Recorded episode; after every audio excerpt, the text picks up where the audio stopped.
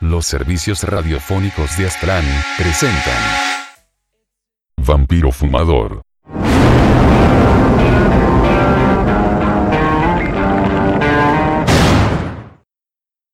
La melancolía de Herbert Solomon.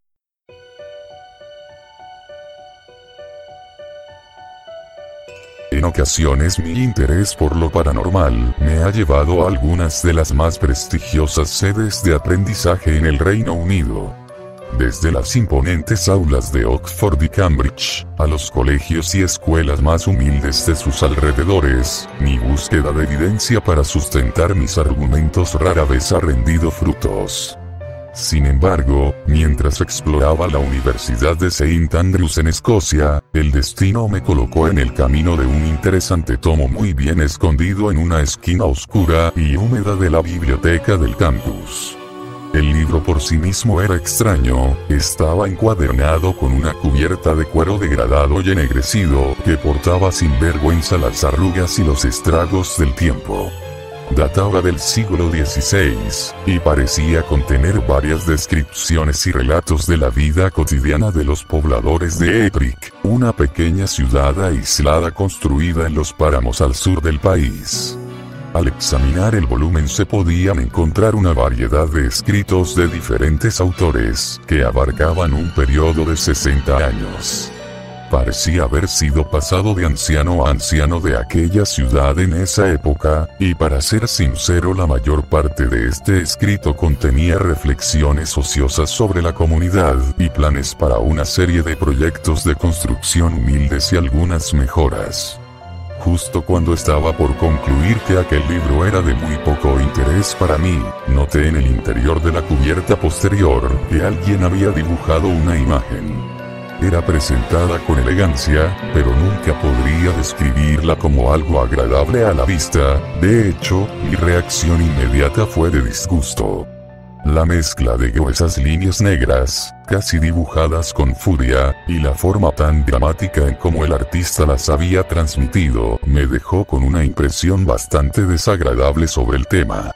Estremecí mientras dirigía la mirada sobre aquella imagen en un intento de entender lo que parecía ser el dibujo de un hombre alto con piernas y brazos largos y delgados. Parte de su rostro se encontraba parcialmente oculto por una de sus descarnadas manos blancas, pero lo que se lograba ver era simplemente monstruoso. Venas prominentes salían desde su frente e iban hasta una pálida cabeza calva, sus ojos estaban sumidos en sus cuencas y los árboles a su alrededor parecían girar e inclinarse intentando alejarse de él. En un principio supuse que la imagen había sido una rebeldía hecha por algún alumno de la facultad, pero en la parte inferior de la página se indicaba la fecha de 1578 y un nombre muy poco común. Herbert Solomon.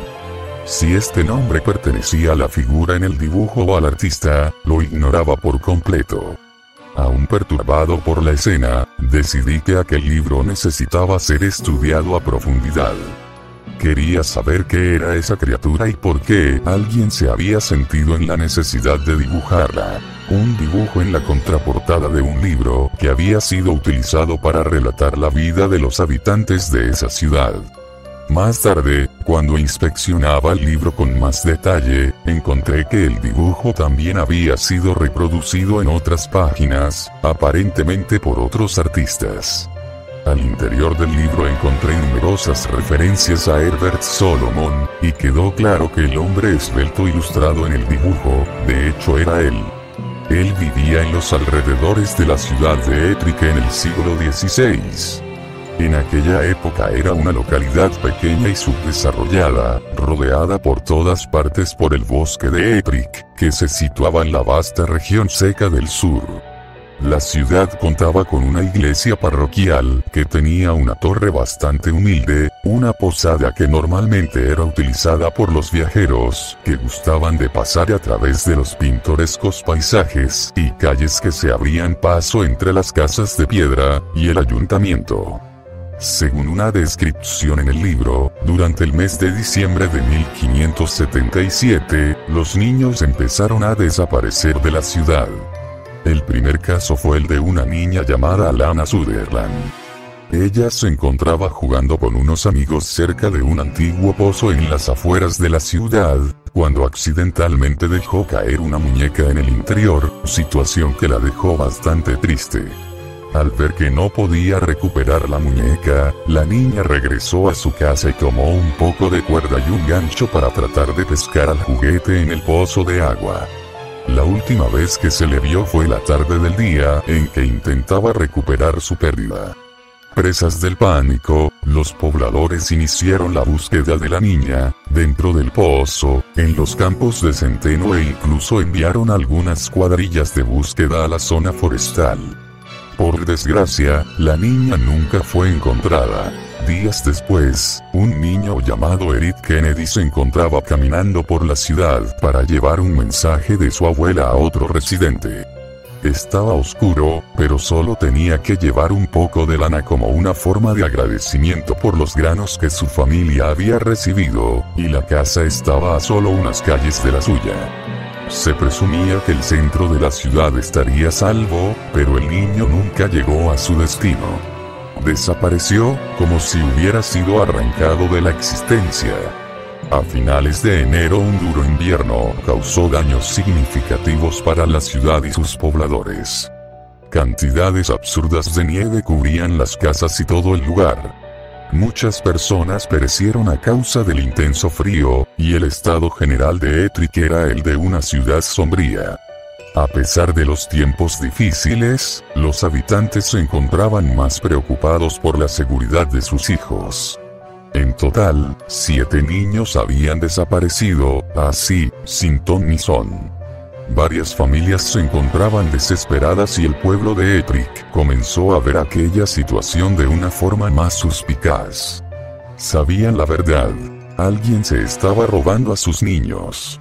A mediados de febrero otros dos niños se habían sumado a la lista de desaparecidos, y las miradas acusadoras se distribuían entre los familiares y residentes de la ciudad. Fue entonces cuando el anciano de aquella ciudad decidió actuar y colocó sobre sí la ardua tarea de identificar y capturar al monstruo. Se gestaron debates burocráticos, grupos religiosos fueron invitados, y en todas las casas, en cada calle, y en cada rincón de Ettrick un solo nombre, salía de labios de los habitantes. Herbert Solomon. Cuanto más se repetía aquel nombre, más seguros estaban de su culpabilidad.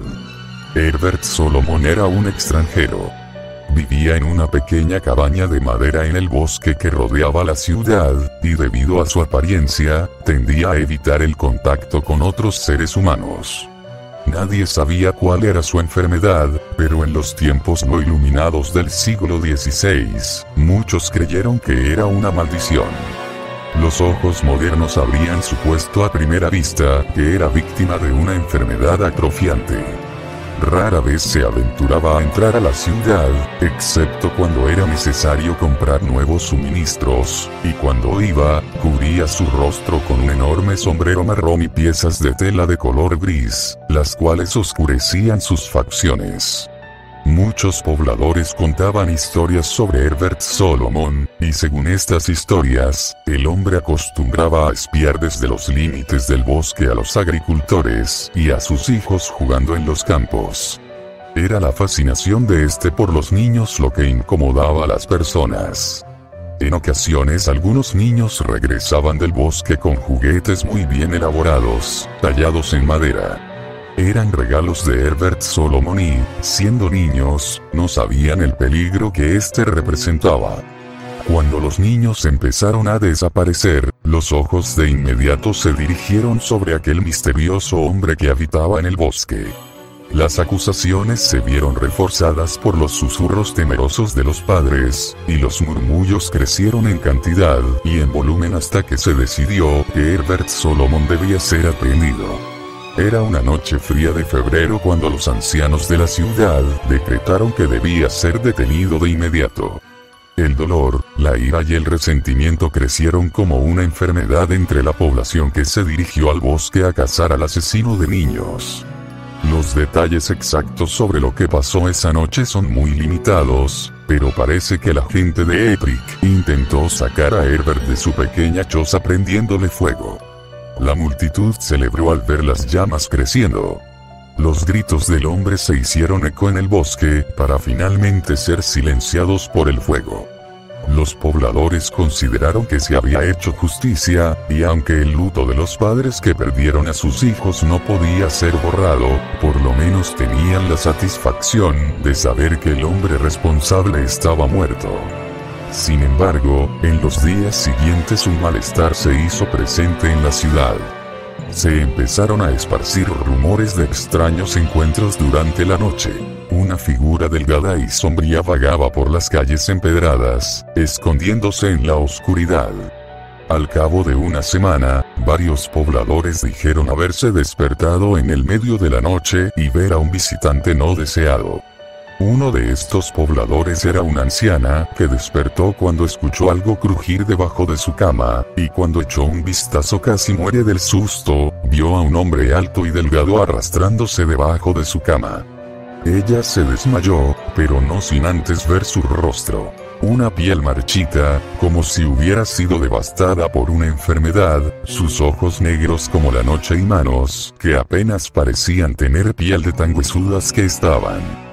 Otra historia vino de un comerciante que, mientras investigaba un ruido que venía de su bodega, fue confrontado por una horrible figura, el rostro pálido brillaba la luz de las velas, y era tan alto y delgado que debía encorvarse para no alcanzar el techo. El hombre logró escapar, pero se negó a volver a casa. Quedó claro para los residentes que el fantasma vengativo de Herbert Solomon aún andaba en busca de más víctimas, incluso después de su muerte. Deambulando con odio por la ciudad que lo había asesinado. Con el pasar de los días estos encuentros crecieron en número e intensidad. Una misteriosa niebla se instaló alrededor de la localidad, y el pueblo se entristecía mientras Herbert Solomon aterrorizaba a los residentes noche tras noche. Fue visto deambulando por los campos de centeno, en los sótanos y desvanes de las casas, sus largas y distinguidas huellas aparecían todos los días en la nieve de las calles de Epic habían sido maldecidos. En vida, Herbert Solomon había robado y matado a sus hijos, y ahora en la muerte, parecía utilizar su nueva forma para aterrorizar a todos. Entonces, ocurrió lo impensable. Otro niño desapareció. Una niña huérfana, que frecuentemente andaba por las calles, cuando no encontraba un sitio donde dormir, fue escuchada gritando por su vida. Los pobladores corrieron hasta las ventanas para ver lo que estaba pasando, pero nadie se atrevió a salir de su hogar, estaban paralizados por el miedo. Los gritos cesaron rápidamente y minutos más tarde, la figura amenazante de Herbert Solomon fue vista vagando sin rumbo por entre la niebla. Caminó deprisa hasta el final de la calle, sus brazos sin vida golpeaban contra las paredes de las casas a su paso, raspando sus dedos con fuerza contra las ventanas y puertas, emitiendo un grito anormal de ira y odio por donde quiera que pasaba. La niña se había ido y la ciudad otra vez estaba de luto. En los días siguientes la niebla se hizo más densa, y con eso llegó la triste noticia de que otros dos niños habían desaparecido. Una era una niña que, después de tener una discusión con su familia, salió de casa y nunca más fue vista. Otro era un niño llamado Matthew, el hijo de un conocido borracho, que había sido robado de su cama por Solomon, cuando el padre estaba inconsciente debido a la bebida. Durante una misa en la iglesia local, ocurrió lo impensable. Solomon apareció brevemente entre los pasillos de la iglesia, aparentemente sin ser afectado por la tierra bendita.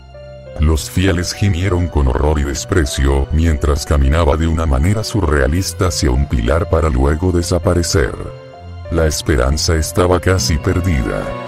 Ni siquiera un lugar santo era seguro y ahora, durante la noche, era capaz de entrar en cualquier casa y tomar lo que ella quien quisiera. Los ciudadanos tenían que actuar o abandonar juntos el lugar, pero no había ninguna garantía de que la maldición de Herbert Solomon no fuera con ellos. Los habitantes de Ettrick entonces acudieron al sacerdote local, un hombre llamado Mackenzie, para que utilizara cualquier poder sagrado que le hubiera sido concedido. En un intento por destruir o desterrar el espíritu de Solomon, se organizó un plan. El sacerdote y algunos hombres armados con antorchas, espadas y botellas de agua bendita, hicieron guardia por la ciudad durante la noche, esperando a que el maldito asesino de niños volviera nuevamente. Entonces Solomon sería confrontado. Posicionados en diversas ventanas y techos de las casas, así como en puntos estratégicos de la ciudad, los elegidos por Mackenzie esperaron. Pero no por mucho. Esa noche la figura solitaria apareció entre la niebla en las calles de Epic. Gritos y berridos fueron emitidos como una señal para las otras personas de que Solomon había regresado. Los padres se aferraban a sus hijos, mientras un pensamiento colectivo tomaba toda la ciudad. Por favor, llévate a otro niño, no al mío. Mackenzie fue el primero en enfrentarse a él.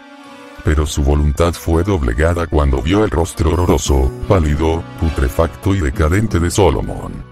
La figura desgarbada y larguirucha miró fijamente al sacerdote, con sus ojos negros y nublados. Otro hombre se acercó, luego otro y otro, hasta que Herbert Solomon fue rodeado. Mackenzie dio instrucciones para que cerraran lentamente el círculo, que aseguraran la espada con una mano y la antorcha con la otra. El temor se apoderó de los hombres, sabiendo que podría ser la única oportunidad. Mackenzie lanzó un recipiente de agua bendita en los pies torpes de Solomon, y al tiempo que pronunciaba una oración cristiana, otro hombre lo golpeó con una antorcha. El golpe fue al brazo de Herbert, que se encontraba cubierto por un manto que ahora estaba quemándose. Gritos de felicidad fueron lanzados por los habitantes, que veían todo desde sus ventanas, pero un hombre había abandonado su posición, y había hecho que el círculo fallara, Solomon se dio cuenta fácilmente. Huyó. El pueblo comenzó a perseguirlo, seguían a una patética figura que tropezaba en cada calle, esquina y jardín mientras intentaba escapar de la furia de los aldeanos. Los gritos alertaron a la ciudad. Herbert Solomon estaba tratando de escapar. Desde todos los rincones de la ciudad, la gente empezó a salir de sus casas, llevando todo lo que pudieran utilizar como arma. Las calles se inundaban mientras protestaban y corrían, gritaban y aullaban hacia Herbert Solomon. Con cada curva que hacía por las calles adoquinadas, Solomon se quedaba sin lugares para esconderse. Finalmente, mientras se tambaleaba hasta el final de la calle principal, se detuvo. Los ciudadanos habían bloqueado todas las rutas de salida. Estaba acorralado. Mackenzie se abrió paso entre la multitud y quedó al frente, pidiendo silencio y calma mientras se acercaba a la figura encorvada y derrotada de Herbert Solomon. Él y algunos de sus elegidos iban a liberar a la ciudad de Etric de una vez por todas de esta abominación con una botella de agua bendita en mano, acompañado por varios hombres con sus enormes espadas desenvainadas, Mackenzie se acercó lentamente a recitar versículos de la Biblia.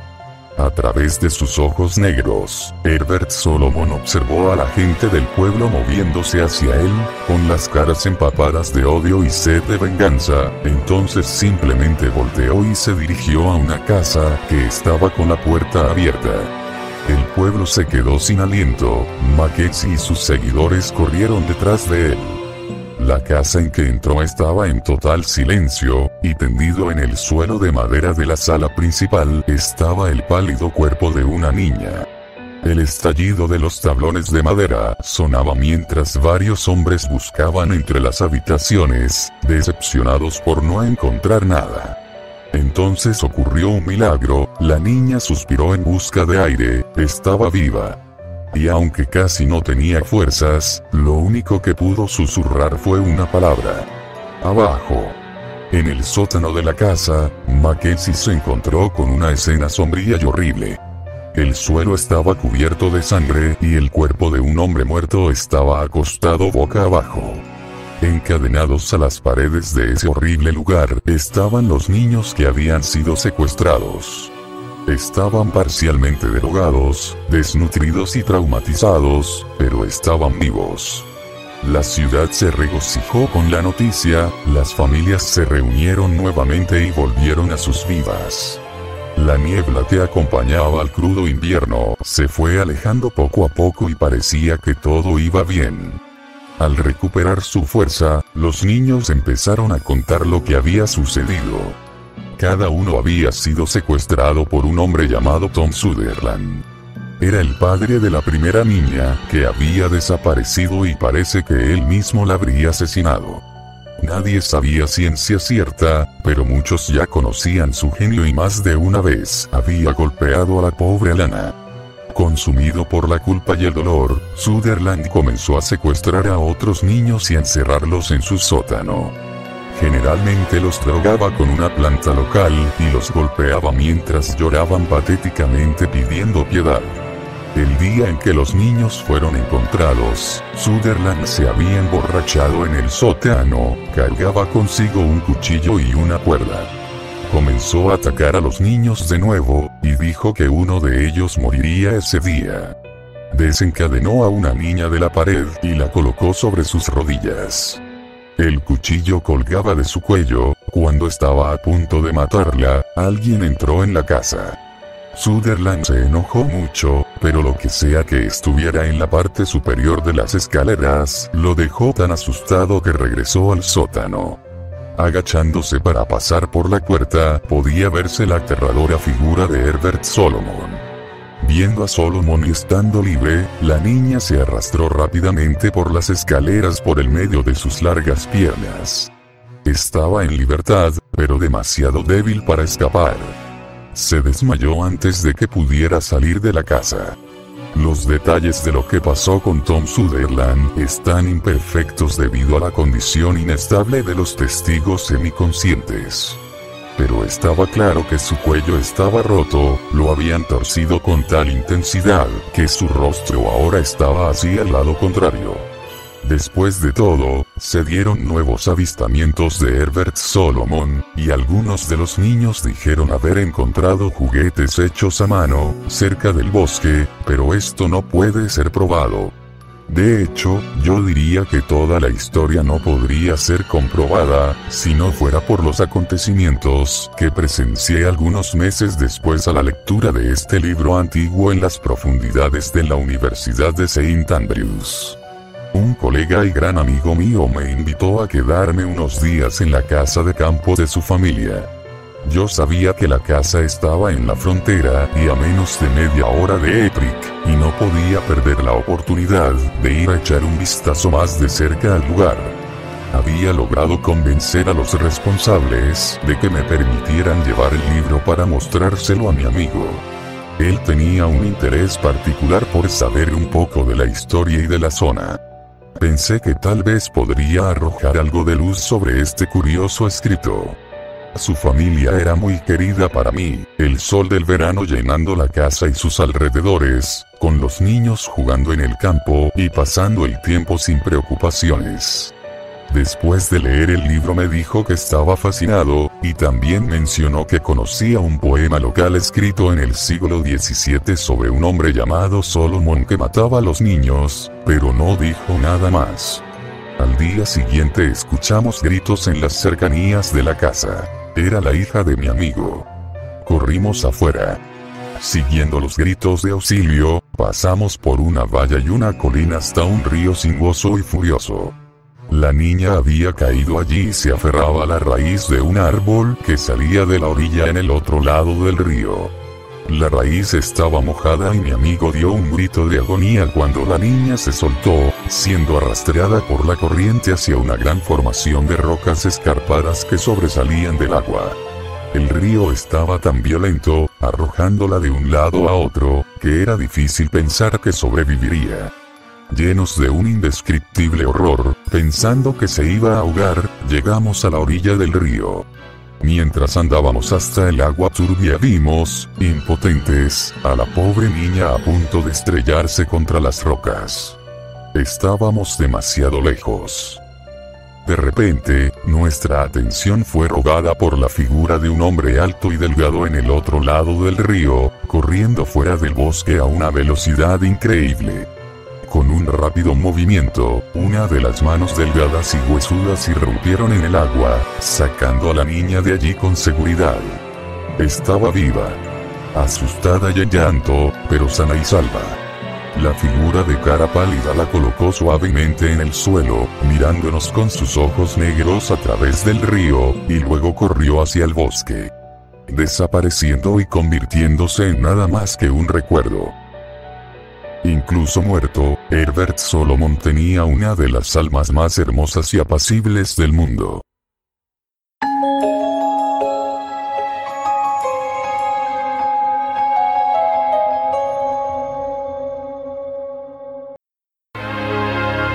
Los servicios radiofónicos de Aztlán presentaron